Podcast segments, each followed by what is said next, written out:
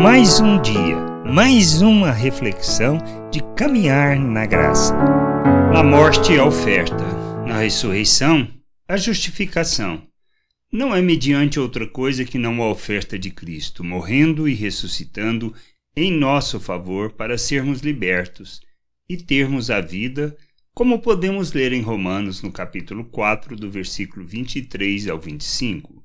E não somente por causa dele está escrito, que lhe foi levado em conta, mas também por nossa causa, posto que a nós igualmente nos será imputado a saber, a nós que cremos naquele que ressuscitou dentre os mortos a Jesus, nosso Senhor, o qual foi entregue por causa de nossas transgressões e ressuscitou por causa de nossa justificação, não por outro meio não de outra forma e nem pelo nosso esforço, mas, mas pela graça e mediante o que Cristo fez em nosso favor. Somos justificados por causa da sua morte, para sermos resgatados do domínio do pecado, mediante a sua ressurreição pelo poder de Deus. Recebemos da vida eterna do Criador, para andarmos na sua presença, não porque merecemos, mas porque ele agiu em nosso favor para sermos seus filhos e vivermos para a sua glória. Somos salvos, não por causa de nosso mérito, mas pela graça, mediante o revelar do seu amor por meio de Cristo, que nos resgatou e nos justificou.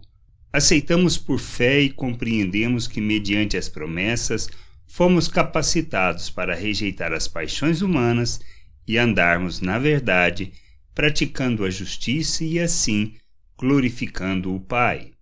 Não podemos ter dúvida que pela oferta de Cristo somos resgatados e pela sua ressurreição, pelo poder de Deus, somos justificados para vivermos em novidade de vida, glorificando o Pai, santificando o nosso proceder, para revelarmos Cristo em nossas ações e reações, que a gente possa entender e compreender que na morte nós recebemos a oportunidade de sermos reconciliados com Deus, pois Ele nos resgata, e na ressurreição temos a justificação que nos concede não só a vida, mas a reconciliação com Deus e o perdão dos nossos pecados graça e paz sobre a tua vida.